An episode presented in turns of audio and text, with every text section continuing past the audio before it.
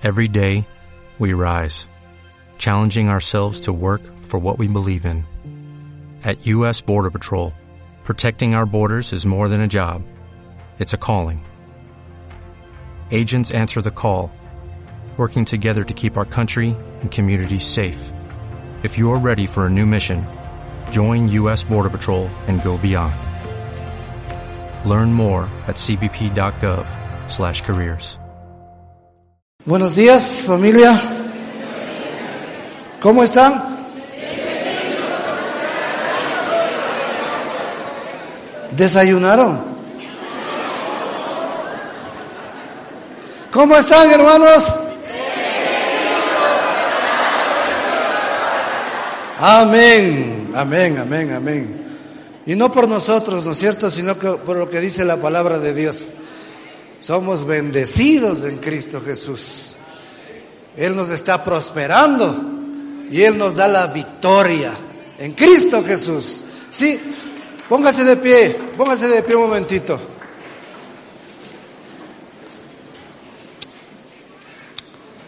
Vamos a darle gracias al Señor por este día domingo. Diga, Padre, no han desayunado ustedes. Padre, estamos aquí para alabarte, para bendecirte, para darte gracias por lo bueno que eres con cada uno de nosotros. En este día, en este momento, quiero exaltar tu nombre y darte gracias por lo que tú eres. En el nombre de Jesús. Amén. Aleluya. Gracias, gracias. Gracias, Señor. En esta mañana, este domingo, vamos a empezar una serie de, de conferencias de predicación de mensajes sobre la familia. Ustedes saben, Ministerios Verbo,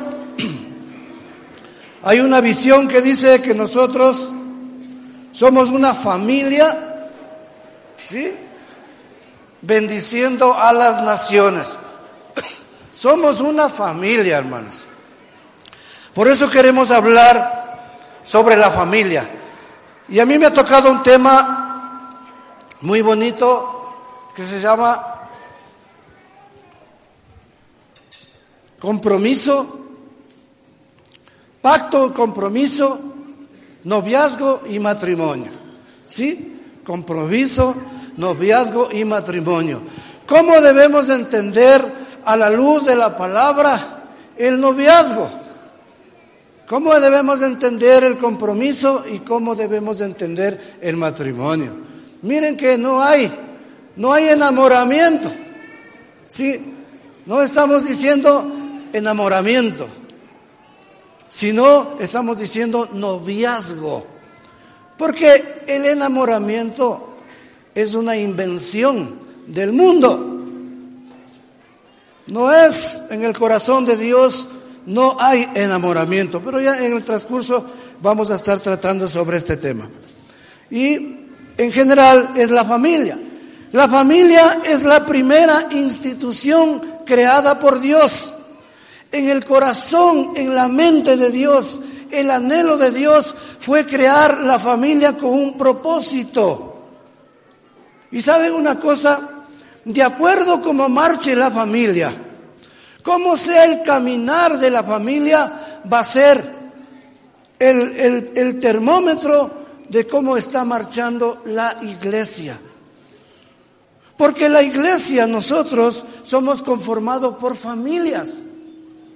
De acuerdo como esté la, salud de la familia en los, en los aspectos espiritual, material, físico, así va a marchar la iglesia. De acuerdo como marche una familia, va a marchar la nación, va a marchar el mundo. Miren, hermanos, el Ecuador, nuestro querido país, todavía es una nación en donde Estamos luchando para que no venga la contaminación de otras naciones. Hermanos, nosotros vemos, por, por ejemplo, Estados Unidos. Es un país, es una nación que ha caído en total degradación de principios y valores porque la familia está destrozada. Ustedes saben muy bien cómo allí ya hay leyes que permite el matrimonio entre hombres, el matrimonio entre, entre mujeres rompiendo todo principio de Dios. Los padres han perdido la autoridad sobre sus hijos. En los Estados Unidos, si un padre reprende, disciplina a sus hijos, puede ser llevado preso. ¿Cómo es posible, hermanos? ¿Por qué? Porque se alejaron de los principios de Dios. Por eso la nación de los Estados Unidos y otros países, aunque tienen mucho dinero, aunque se creen las potencias belicistas que quieren conquistar el mundo, los principios y valores moral, éticos y morales están en los suelos, hermanos. Y eso quieren transmitir a nuestro país. Y nuestras familias muchas veces están afectadas por estos malos conceptos, filosofías humanistas. Queremos eso para nuestra nación. ¿Querrá Dios la familia de Ecuador que sea así? No, hermanos, porque la familia fue creada por Dios. Y saben una cosa, cuando usted lee en, en Génesis 2, 18, 20, 24, que dice que el, hombre, eh, Dios creó la naturaleza, Dios creó los animales y luego creó a Adán y le dio una tarea. Y luego dice Dios que Adán estaba triste y le dijo, hagamos una ayuda idónea para Adán. En toda la creación no encontró una ayuda idónea, una compañera para Adán y creó a la mujer. Allí empezó el Señor a crear la familia. Y miren, esta familia, la familia de Dios, fue creada antes de la entrada del pecado al mundo. ¿Sabe qué, qué hace eso? Es una familia santa. La familia que Dios creó antes de la entrada del pecado al mundo es santa y, y alcanza los altos preceptos santos de Dios. Por lo tanto, la familia, el matrimonio es santo. Es santo y debe haber santidad en la familia. Además, es creada por Dios para que la familia sea feliz, para que funcione.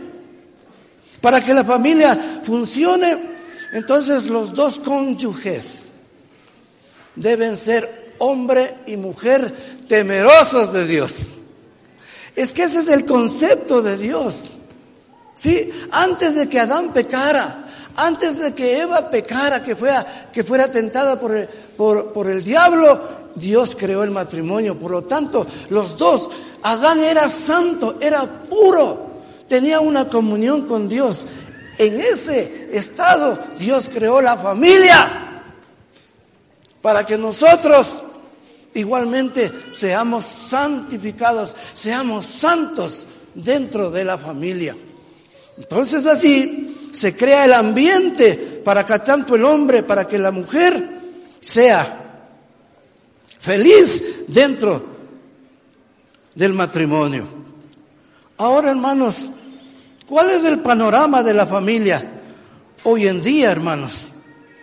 ¿Cuál es el panorama? ¿Sabe qué? Y aquí en nuestra iglesia, hermanos, no vamos a hablar afuera, porque sabemos cómo está la familia, pero aquí muchas familias están deshechas. Muchas familias están siendo destruidas.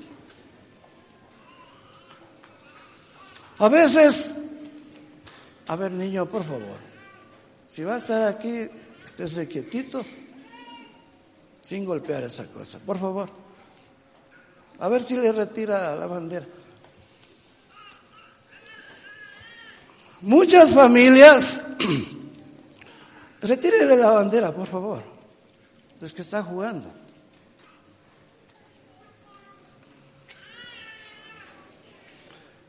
Muchas familias están siendo destruidas porque puede ser el hombre, puede ser la mujer que dice ya no puedo más, ya no va más conmigo, ¿sí? Entonces yo me voy a divorciar, me voy a separar, quiere romper ese vínculo. Dios dice, entonces el hombre dejará a su padre, a su madre, se unirá a su mujer y los dos serán una sola carne. En el corazón de Dios, cuando un hombre y una mujer se unen en matrimonio, son una sola carne, ya no son dos.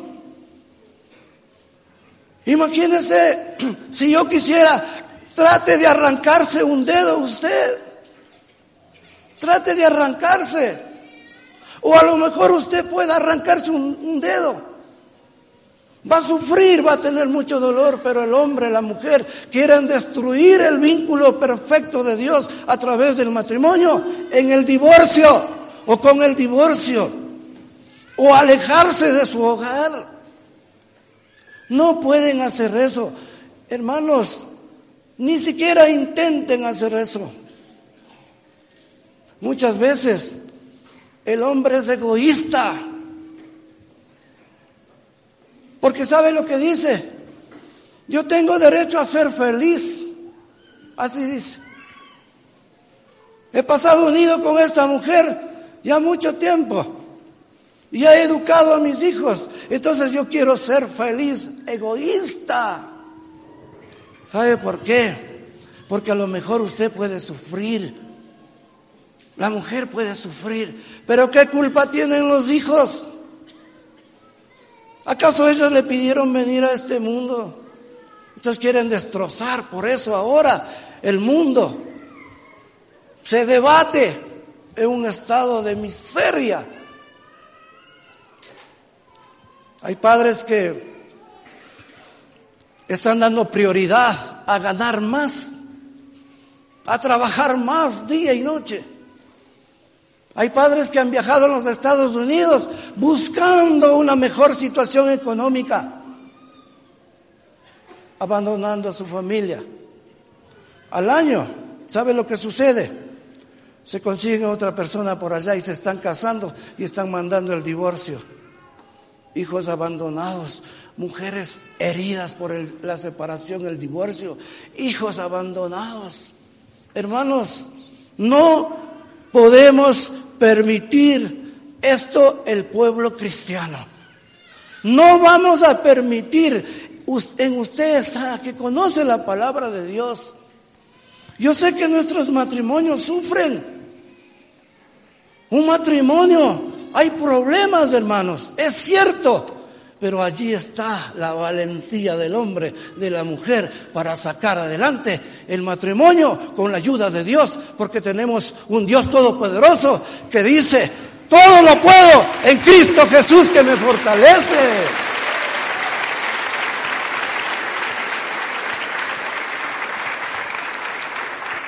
Entonces, hermanos, es hora de cambiar esta situación.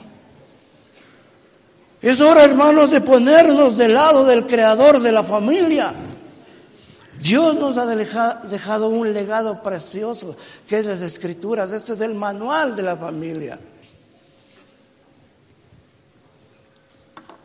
Hay, nuestro país está cuidando la naturaleza, está cuidando el yasumí, ahora el ITT llaman porque para que nuestra generación tenga agua pura, aire, puro, tenga donde divertirse, conozca a los animales.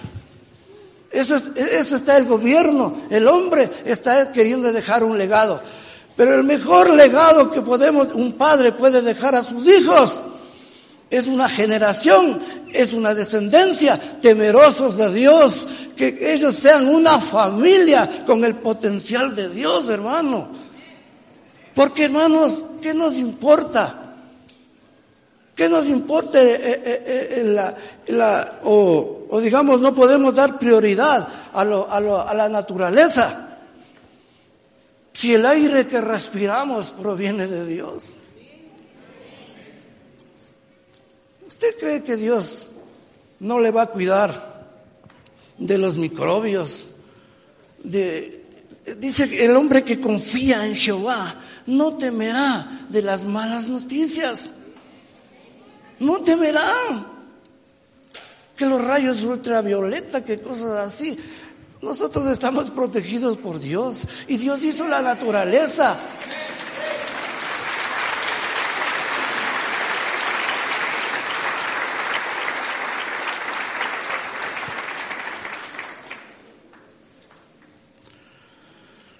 Así como Dios es el inventor, el creador del matrimonio, hay un ser maligno, el enemigo que tenemos en común, que va y quiere destruir la obra perfecta de Dios, la familia.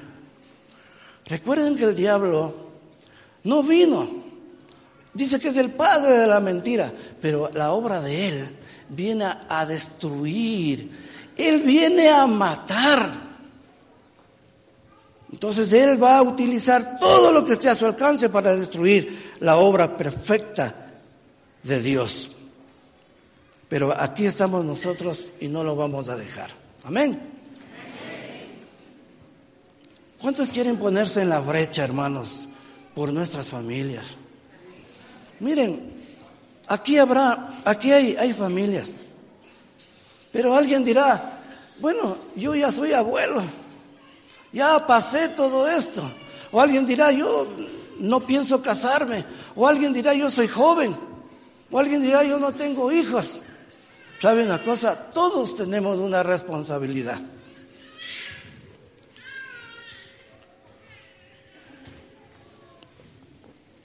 Si usted es abuelo, dice la palabra que corona de los abuelos son los nietos. Uno tiene una gran responsabilidad porque es su generación. Porque a veces los papacitos son tan ocupados, están trabajando y les dejan al cuidado de sus abuelos los nietos. Entonces yo voy a inculcar, voy a poner en el corazón de ellos. Si usted no tiene hijos, o si sus hijos ya se han casado, usted tiene que aconsejar a otras personas. Por eso debe saber todas estas cosas. Entonces yo quiero, quiero empezar, como dice mi hijo, vamos a empezar desde el comienzo. Vamos a empezar desde el noviazgo. ¿Sí? vamos a empezar desde el principio, porque saben una cosa, Satanás va a ir contra lo establecido, la familia, pero él también quiere empezar dañando los cimientos. Antes de llegar usted al matrimonio, a tener una familia, usted va a tener una novia, ¿no es cierto? Va a tener una novia. Pero ¿sabe qué? Hay, hay principios, hay mandamientos para el noviazgo. Porque Dios quiere que la familia se establezca desde sus bases con buen fundamento. Si usted es noviazgo, desde, desde que es novio, tiene fundamento, va a ir creciendo un edificio fuerte. Pero si usted se salta todos, no, asegura bien los, el, fundamento, las bases, su, su, su, su matrimonio puede tambalear más adelante. Por eso yo quiero hablar sobre lo que se llama el compromiso, el noviazgo. ¿Sí? Miren, ahí, y, y, está escrito en este libro. Este libro dice Edificando la familia y es escrito por un, por un miembro, era ya no es, eh, Carlos Velázquez escribió este libro hace muchos años. Es, es un libro básico de Ministerios Verbo. Yo no sé cuánto lo tenga. Yo no sé si, eh, si existe en la librería. Pero este, este libro dice sobre los fundamentos de Dios para una vida de éxito. ¿sí? Así es que, vamos, yo voy a procurar a, ver si, si tenemos eh, aquí en la librería, sino para que usted tenga en su casa, debe tener este libro en su casa. Bien, pues vamos a empezar con el noviazgo. Lo primero que quiero decir es que no es un mandamiento el matrimonio. No es un mandato de Dios que usted se case. ¿Sí sabía eso? No.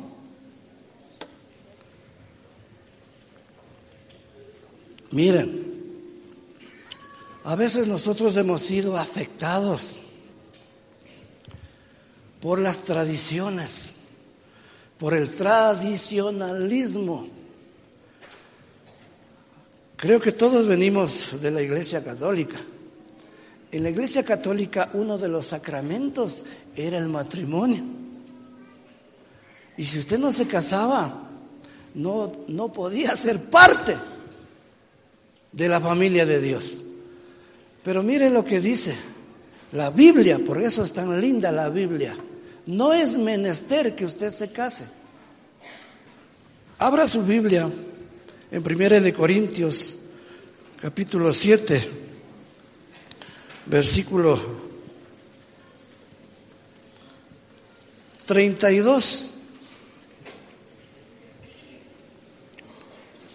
Primera de Corintios capítulo 7, versículo 32 al 35. Esos son los inicios. ¿Ya lo tienen?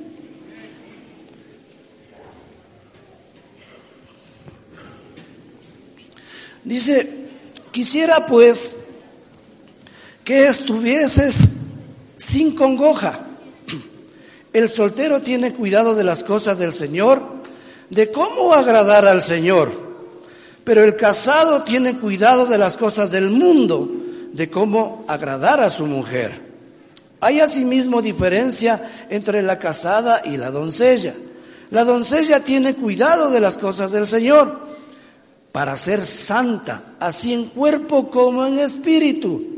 Pero la casada tiene cuidado en las cosas del mundo de cómo agradar a su marido. Esto digo para vuestro provecho, no para tenderos lazo, sino para lo honesto y decente y para que sin impedimento os acerquéis al Señor. No es menester. ¿Sabe lo que dice aquí el Señor? Quisiera pues que estuviese sin congoja. ¿Sabe qué? Lo que está diciendo aquí el Señor, yo quiero que tú estés gozoso como estés. Estás soltero, pues sé gozoso. Estás casado, pues anhela ser gozoso. En el estado que estés, sírvele con gozo. No quiero que estés con congoja, porque si se escucha, hermanos. Señor, ¿Por qué, ¿Por qué no ríes? Uno dice, ¿por qué no ríes? Porque es que ya me estoy quedando solterona, es que estoy solterón, ya me va a dejar el tren. Entonces, Señor, dame un marido. Entonces, está triste. No. Yo he visto personas que dicen, Señor, yo confío en ti. Que han agarrado este versículo y dicen, Señor, si es que es de casarme, pues estará por ahí mi marido o mi esposa. Y si no, yo te voy a servir soltero para toda la vida. Así dicen, están alegres. Los casados tristes. Quisiera estar muerto, dice. Una vez predicaba eh, cuando el Señor dice, dice, tomando vuestra cruz, sírveme a mí. ¿Cuál es su cruz? Mi mujer. Esa es mi cruz. Mi suegra, mi cruz. Bendito Adán que no tuvo suegra.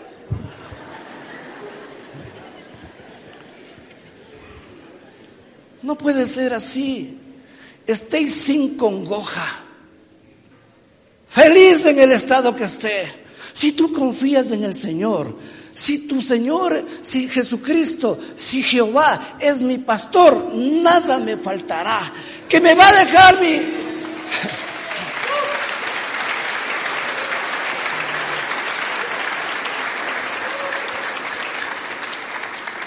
Si me va a dejar mi marido y mi marido, mi marido me va a abandonar, pues que te vaya bonito, que te vaya bonito, porque la palabra dice, maldito el hombre que confía en el hombre, yo confío en Jehová, eres mi marido, mi esposo, Él me va a sustentar.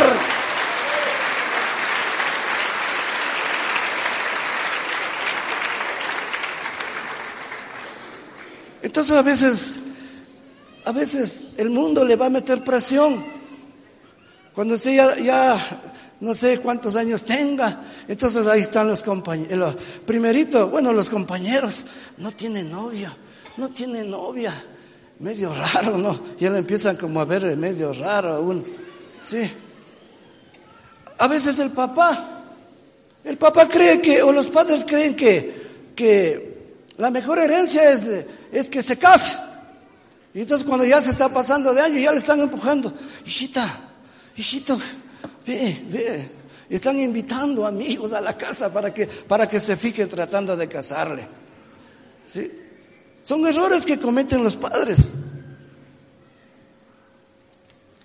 Ahora, si tú estás, estás pensando en casarte, hay muchas consideraciones que tienes que, que tenemos primero, ¿no? Si tú estás pensando en casarte o, o anhelas casarte, o sea, el Señor dice,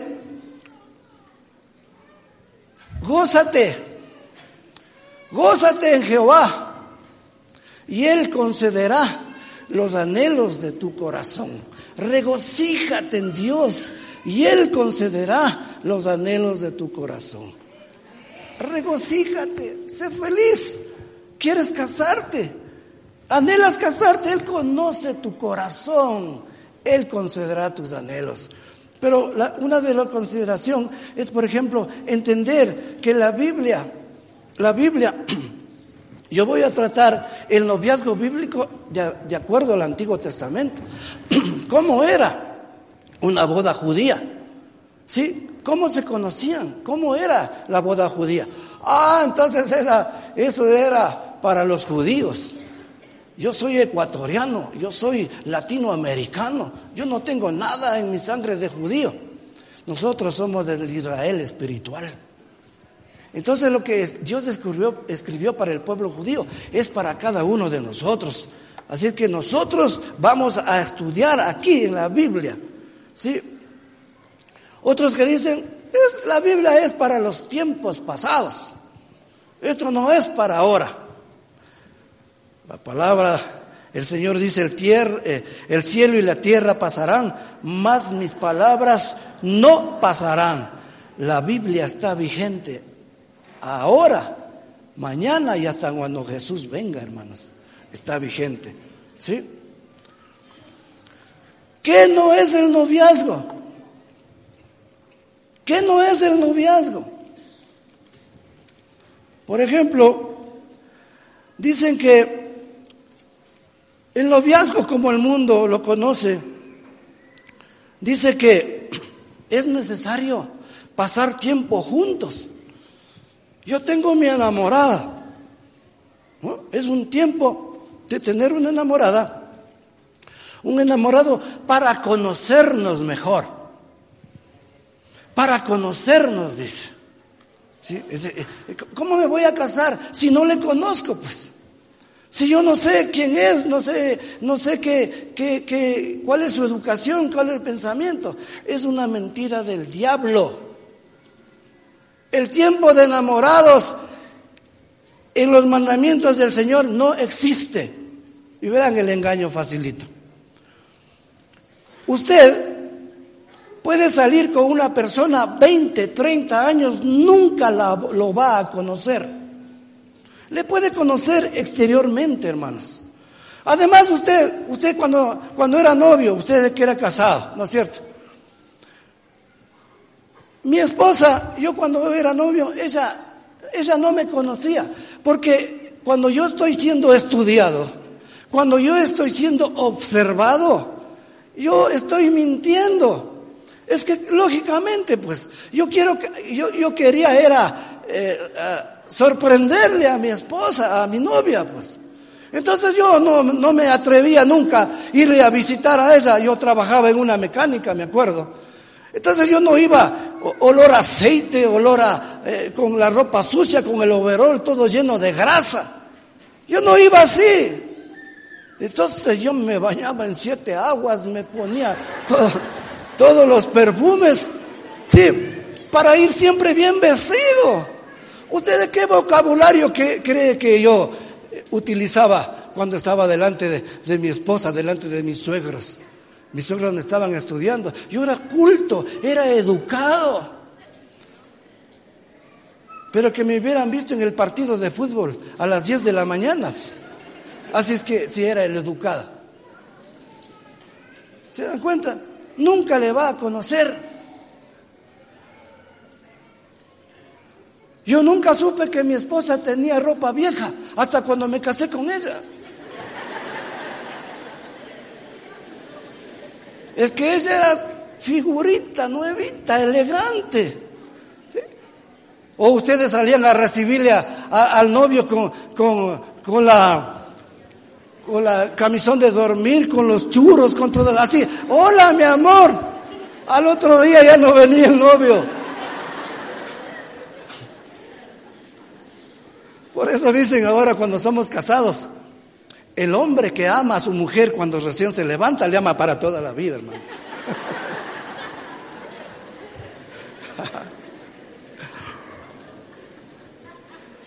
Entonces, ¿cómo le va a conocer a usted a una persona que está siendo observada, examinada?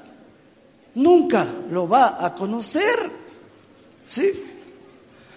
Pero aún, supongamos que usted tiene el séptimo sentido que conoce a las personas. ¿Sabe lo que dice? Todavía usted estará apoyándose en su propia prudencia. Porque el Señor dice, conócele, reconócele a Jehová en todos tus caminos y no te apoyes en tu propia prudencia. No que no, no, no deseemos ser más inteligentes y sabios que Dios. Vea, ¿sabe qué? Dios conoce el corazón. A Dios no lo podemos mentir. Entonces, ¿para qué voy a estar eh, mirando, tratando de, de, entender a la, a la mujer? Muchos tendrán esa capacidad. Yo, hermanos, no entiendo a las mujeres. No entiendo. Yo le dije, Señor, por favor, ¿Qué es lo que quieres? Me dice el Señor. Entender a las mujeres. Pídeme otra cosa.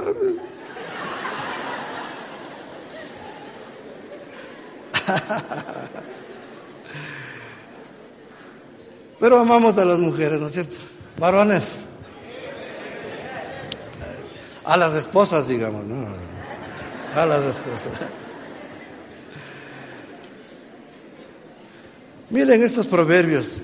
La casa y las riquezas son herencia de los padres, más de Jehová la mujer prudente. Es que Él conoce, usted se quiere casar.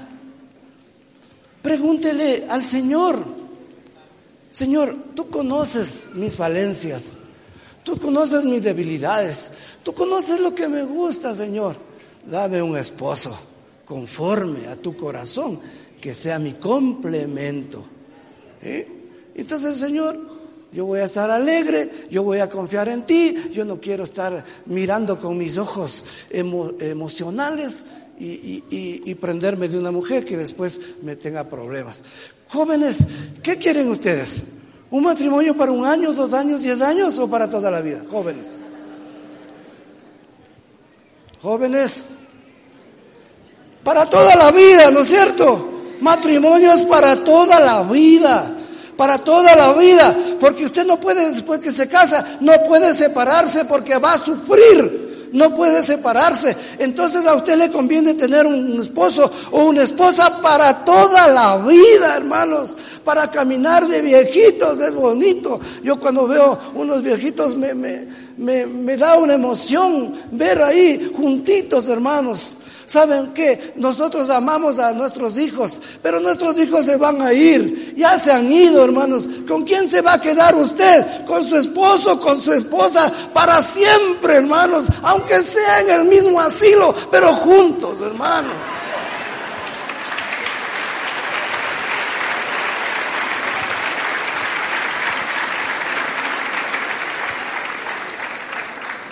Entonces quiere tener para toda la vida, solo pregúntele a Dios, no se apoye en su prudencia.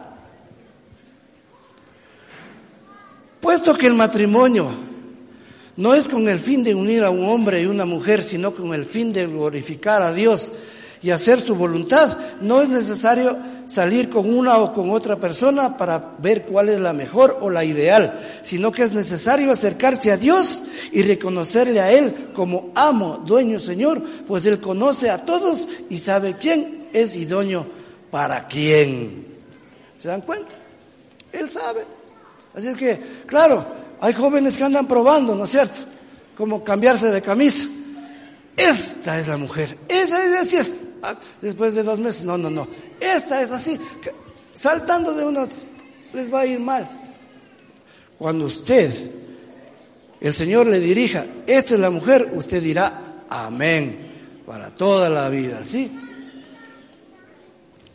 Bien. ¿Cómo estamos, jóvenes? Otra cosa, verán, es, es importante esto, hermanos. Miren, nosotros somos carne de pecado. Nuestra naturaleza es pecaminosa. Nosotros somos, somos, lo que queremos es hacer el mal.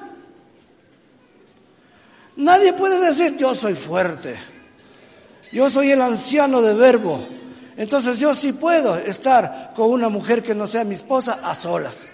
Mentira. Es una mentira del diablo.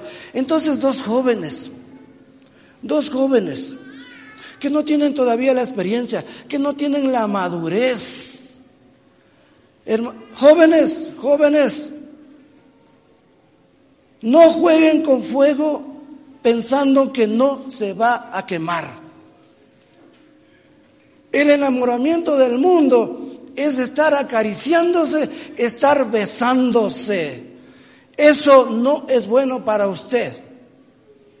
Hermanos, el novio es así. El hombre es así. Empieza por conversar, empieza por acercarse, empieza por tomarle la mano, empieza por, por abrazarle, empieza por besarle y ya saben dónde termina, hermanos. ¿Sí? Así es que no es bueno que usted esté solo. Mujer, no se deje tocar por nadie. Vea, si usted quiere conocerle al que usted crea que es su pretendiente,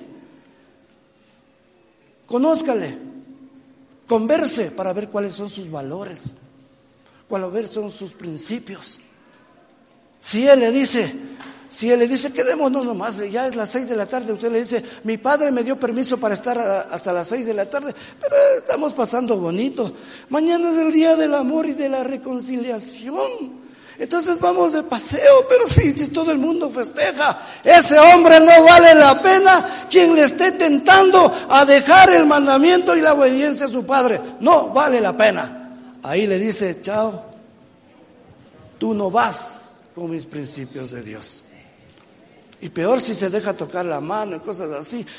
Empieza a besar en lugares oscuros, a besarse. De ahí nacen los hijos sin padre, sin hogar. No lo digo yo, lo dice el Señor. Usted es una hija de Dios. Varones, usted es un hijo de Dios. Usted es algo precioso en las manos del Señor. Usted tiene un potencial. Usted tiene un propósito en el Señor. ¿Y por qué darle chance a Satanás para destruir todo lo que usted tiene? Difícil decir amén ahí, ¿no es cierto? Bien. Eh, a veces preguntamos a los jóvenes, Pregúntele a usted, un joven, ¿por qué quiere casarse? Le va a decir una de las respuestas, es que yo quiero ser feliz. Pues, es que quiero ser feliz. Es que quiero salir de esta situación. Es que mis padres no me han podido dar Entonces yo, la verdad, quiero casarme para salir de esa situación. Porque está buscando seguridad, dice. Quiero, quiero buscar seguridad, ¿sí? O para la presión familiar. Si usted quiere casarse para ser feliz, es una buena intención. Pero el mandamiento de Dios dice que usted, el matrimonio, tiene para hacer que hacer feliz a la otra persona. Si usted va con la expectativa de que el matrimonio va, en el matrimonio va a ser feliz, usted puede encontrarse siendo el más infeliz. Porque dice, bienaventurado es dar que recibir. ¿Sí? Y si los dos, los dos piensan de esta misma persona, el matrimonio va a marchar como es debido. Entonces yo le voy a decir cómo era el matrimonio en el Antiguo Testamento, el matrimonio bíblico, cómo es el noviazgo.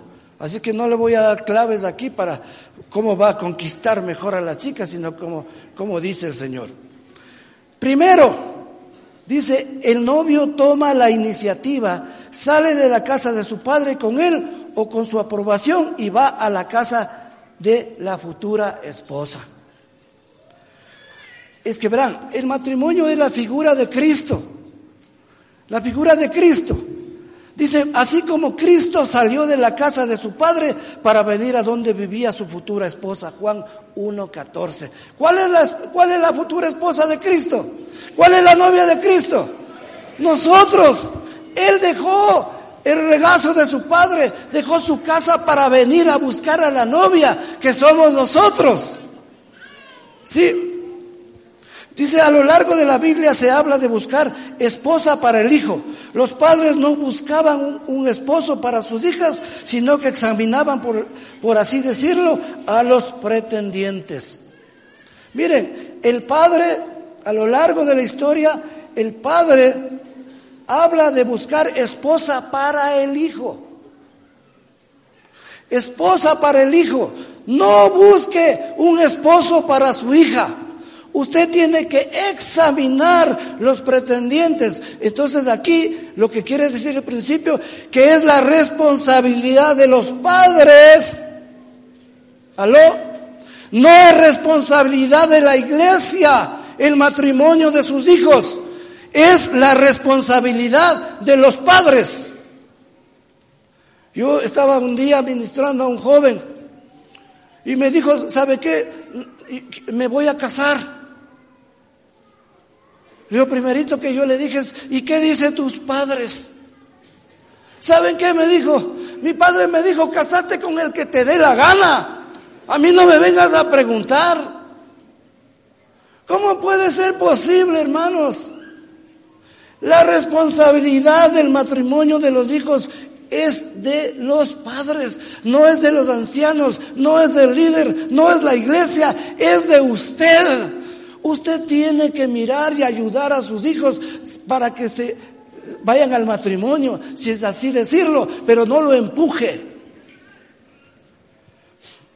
Segundo dice, el padre de la mujer negociaba con el novio el precio que debía pagar para establecer la responsabilidad financiera del novio.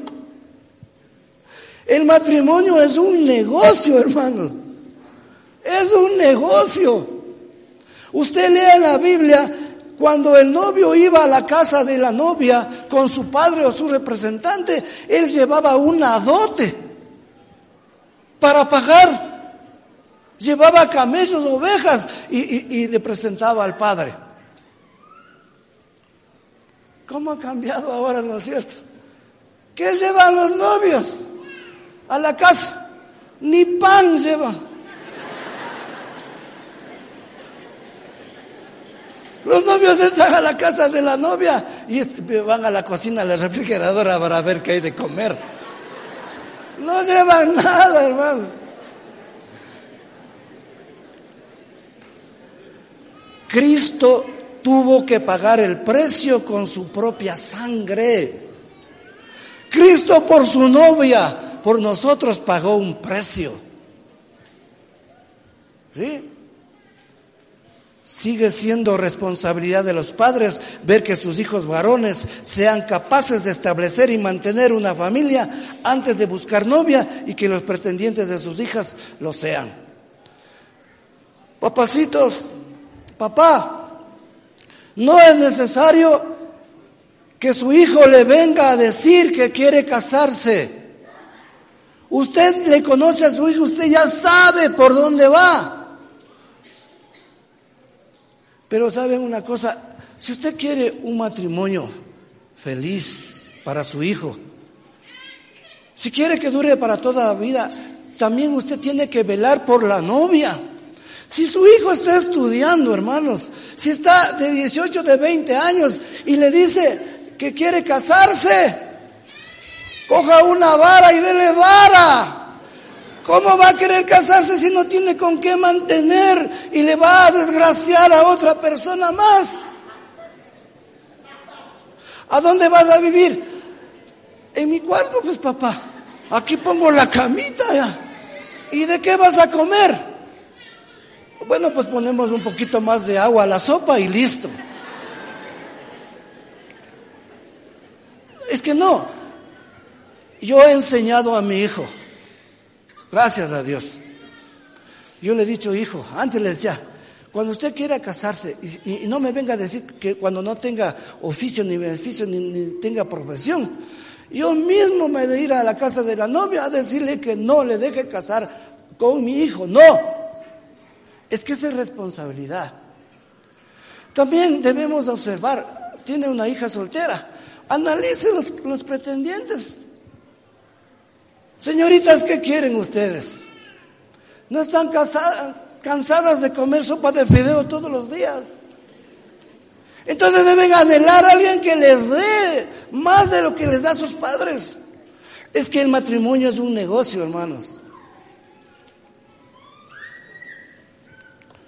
Dice, cuando el novio pagaba el precio del pacto matrimonial, que era, era establecido. En ese momento el hombre y la mujer eran considerados esposo y esposa, aunque aún no había ninguna unión física. Cuando el, hombre daba la dote y el padre aceptaba y decía, sí tiene, me, me ha traído aquí 20 ovejas, 10, 10 camellos, 50 gallinas, este sí, este sí le conviene a mi hijita, ¿no? Pero alguien que venía con un cuy enfermo, no.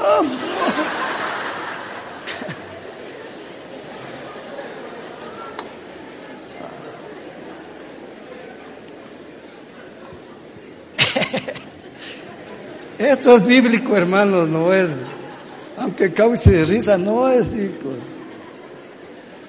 Jesús dio a su novia el Espíritu Santo como pago inicial y garantía también entregó las cartas llamadas Biblia.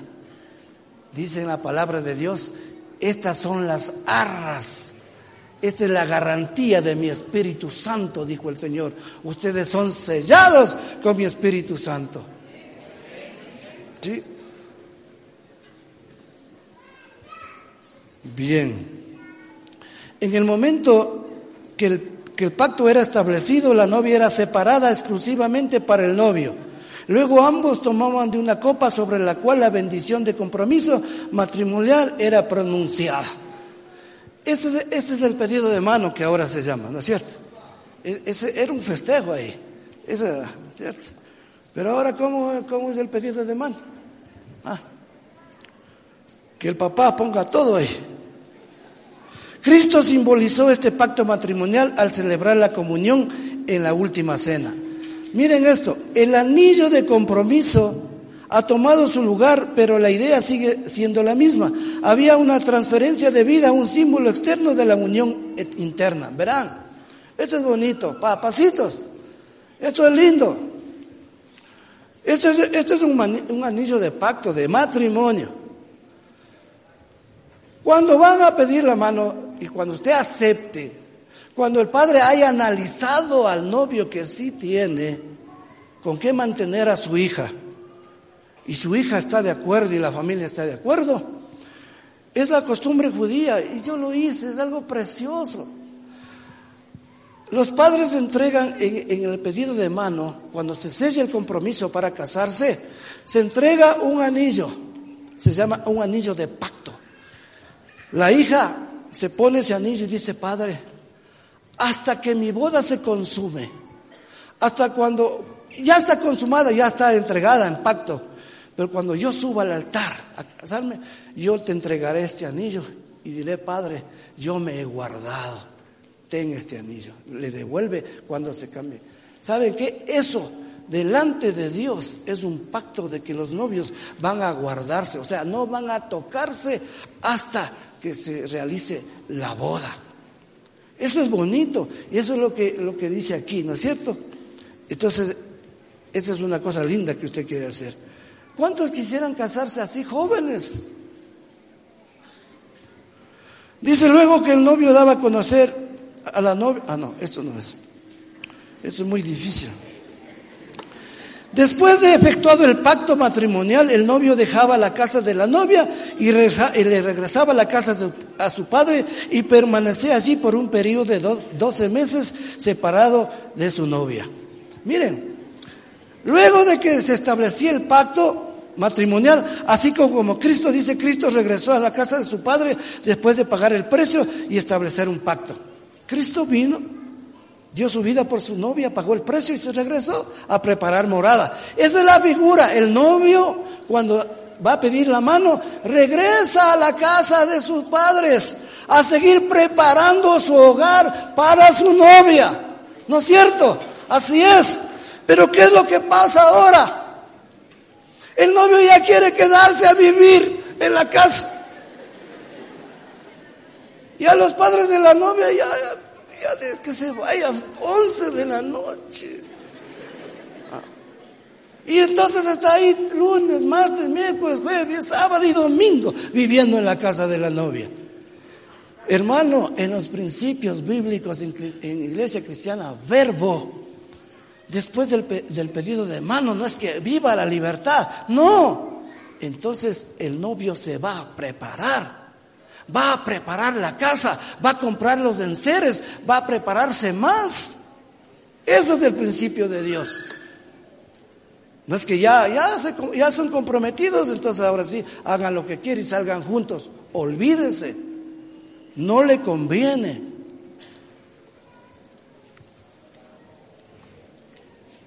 Dice, durante ese periodo de separación, la novia preparaba su vestimenta y se preparaba para la vida de casada. El novio preparaba el lugar donde había de vivir en la casa de su padre. La novia tiene que, una vez que está de novia, pues los papacitos tienen que enseñar y preparar. Vestimenta habla de, lo, de las funciones de la esposa. Tiene que hablar el padre. Si no sabe cocinar, tiene un año para aprender a cocinar. Hay un libro que no es cristiano, cocinemos con Cristi, pues ahí pues que aprenda a cocinar, que aprenda a planchar. Es que, es que sí, verán, es que es, es cierto, es cierto. La mujer virtuosa, la mujer Proverbios 31, es, es aquella mujer. Entonces, se dan cuenta, es muy diferente, es muy diferente a lo que el mundo nos trae, ¿no es cierto? El noviazgo, el enamoramiento de Hollywood, amor a la primera vista. Matrimonios por contrato, separación de bienes, cosas así, eso no es de Dios. Este es, este es el mandamiento de Dios. Está, está en este libro, hermanos. Lo vamos a anotar para los que quieran, si no hay aquí, para mandar a pedir de Guatemala. En este libro está todo. Y lea con su hija. Esto habla de, de todo lo que trata de, sobre el matrimonio. Es algo bonito. Muy bien. Cuando usted llega al matrimonio, ya se ha casado, tienen que aprender a convivir con el mandamiento de Dios. Génesis 3.16, por favor. Génesis 3.16.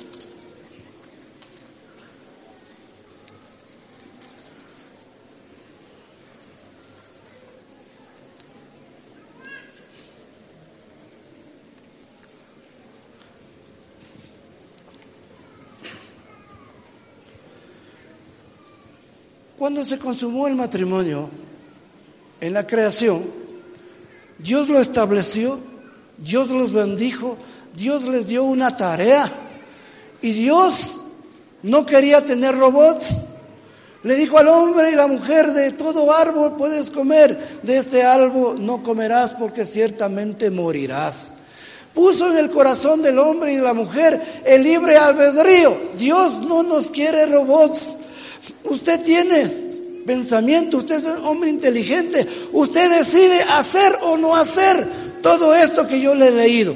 Dios no le va a torcer el brazo, Dios pone el fundamento, Dios pone el, mandamiento y quiere que usted por su voluntad decida hacer o no hacer.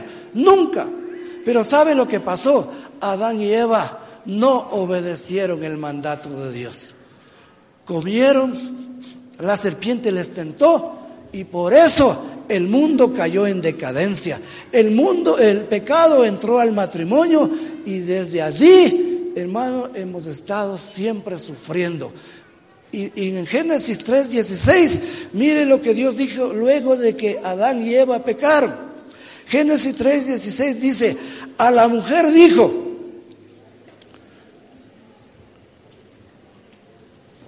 multiplicaré en gran manera los dolores de tus preñeces, con dolor darás a luz los hijos y tu deseo será para tu marido y Él se enseñoreará de ti. Estas palabras pronuncia Dios luego que ellos pecaron. A la serpiente es una maldición. Le dijo a la serpiente, por cuanto tú hiciste, te arrastrarás para toda la vida, le dijo, y polvo comerás, le dijo a la serpiente. ¿Saben una cosa? La serpiente antes andaba erguida, ¿sí sabían? La serpiente caminaba erguida. Porque de otra manera Dios no le, no le puede haber dicho, desde hoy en adelante te arrastrarás. Porque si ya se arrastraba, pues arrastrada estaba.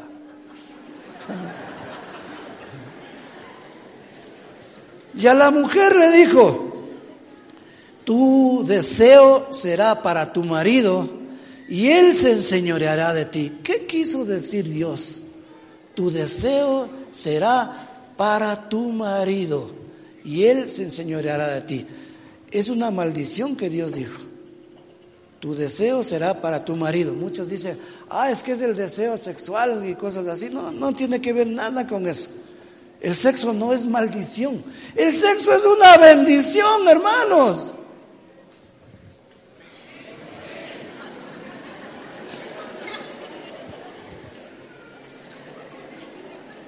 El sexo es una bendición.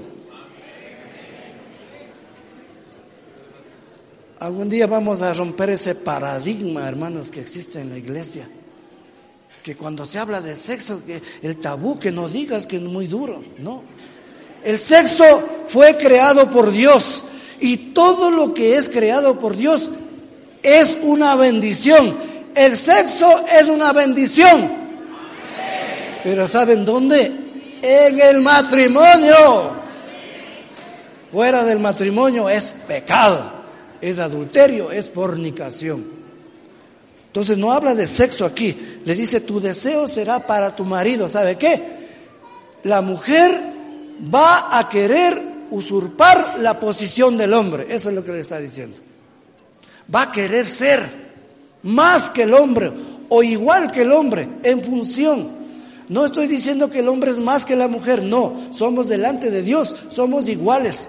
Delante de Dios no hay hombre ni mujer, pero por función el hombre es la cabeza del hogar. Por eso Dios no lo sacó de la cabeza, dice que hizo caer un sueño profundo a Adán y le sacó de una costilla. Sí, sí, para que sea igual, no de la cabeza para que se crea superior, ni de los pies para que crea que el hombre sea estrado, no, alfombra, no, sacó de la costilla para que la mujer viva de la costilla del hombre.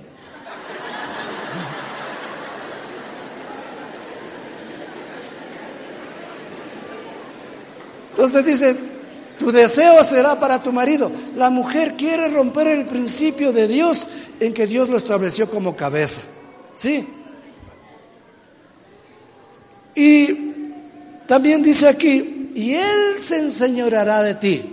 el hombre siempre va a querer enseñorearse de la mujer. Siempre la que va a querer pisotear. Ahí está el machismo. Nosotros somos llamados a ser sacerdotes, llamados a ser líderes. No somos llamados a ser capataces, a someter a la esposa. Tú haces lo que te digo porque yo soy el marido y punto. No, por eso la maldición de Dios. Él se enseñoreará de ti.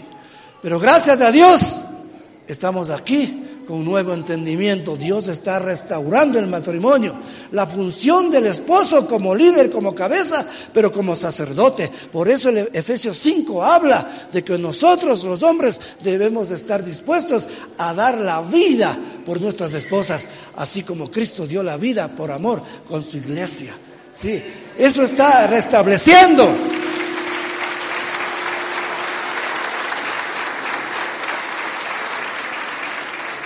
Por eso dice en Hebreos, honroso sea en todos el matrimonio. Sí, entonces, hermanos, cuando usted está casado, el divorcio es una palabra en el diccionario. Para el cristiano no hay opción. El divorcio no es opción. El divorcio es para los duros de corazón. Algunos hombres quieren manipular la Biblia. Dice Dios, Jesús permitió el divorcio. Encuentra, y, encuentran textos en que cuando Jesús le preguntaron, dice, pero si Moisés dio carta de divorcio, dice, bueno, si, eso, si eres duro de corazón y no sabes perdonar, pues divórciate.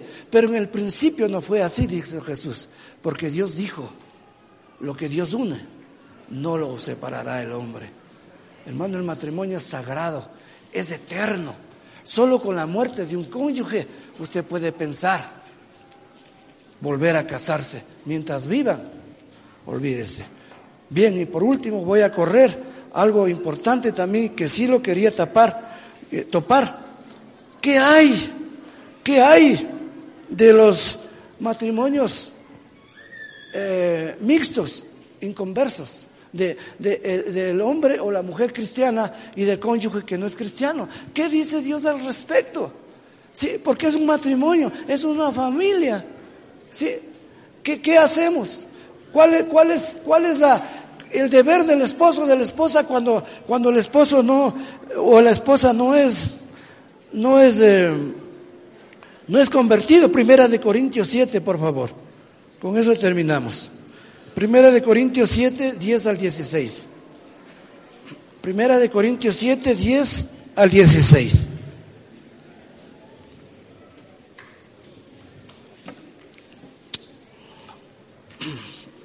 Señor Jesús, realmente este tema es, dice en el versículo 10, pero a los que están, en, eh, a los que están unidos en matrimonio, mando no yo, sino el Señor que la mujer no se separe del marido. Y si se separa, quédese sin casar, sílese con su marido y que el marido no abandone a su mujer. Y a los demás, yo digo, no el Señor, si algún hermano tiene mujer que no sea creyente y ella consiente en vivir con él, no lo abandone. Y si una mujer tiene marido que no sea creyente y él consiente en vivir con ella, no lo abandone. Porque el marido incrédulo es santificado en la mujer y la mujer incrédula en el marido. Pues de otra manera, vuestros hijos serían inmundos mientras que ahora son santos.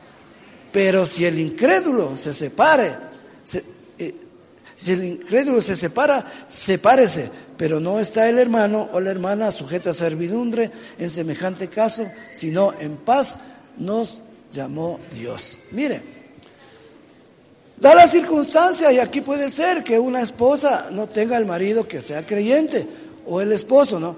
No puede separarse, dice el Señor, no puede separarse. Mientras usted esté unida en matrimonio, usted no puede separarse, aunque, perdón, ay, me emocioné.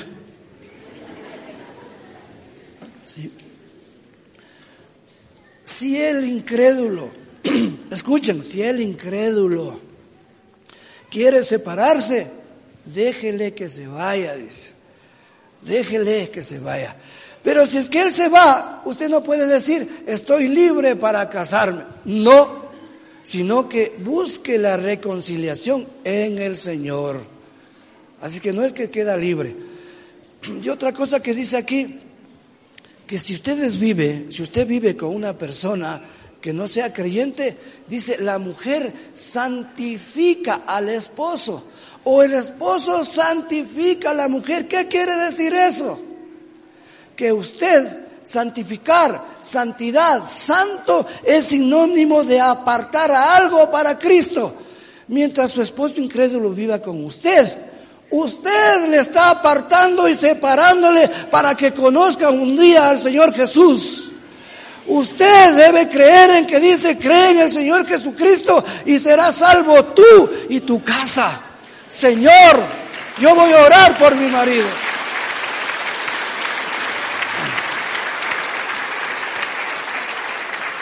Usted no puede decir, yo soy santa, no, no me toques, inmundo, no. Yo soy santa, yo soy no. No, eso no dice el Señor. Usted, usted, usted allí puede hacer que su esposo conozca al Señor. Hermanos, muchos hombres, yo he escuchado testimonios. Yo uno de ellos soy fruto de la oración de una mujer, mi esposa, siete años, siete años oró, oró y me santificó y me apartó hasta que un día Dios tuvo misericordia de mí. Yo le doy gracias a Dios, pero le doy gracias a mi esposa que nunca dio su vaso a torcer, porque siempre decía, Señor, yo amo a este hombre. Ah, yo, aunque por desobediente me casé con él, pero no importa. Ahora, Señor, yo reclamo esa vida para tu reino. Señor, yo oro, yo intercedo, yo lo cubro. Yo, lo que hay en él no, no es Marco, es los espíritus que están en él. Y en el nombre de Jesús yo los echo fuera, porque sé que un día mi esposo va a venir delante de ti y mi esposo va a ser el padre que yo anhelo el esposo. Aquí estoy, hermanos, por una mujer.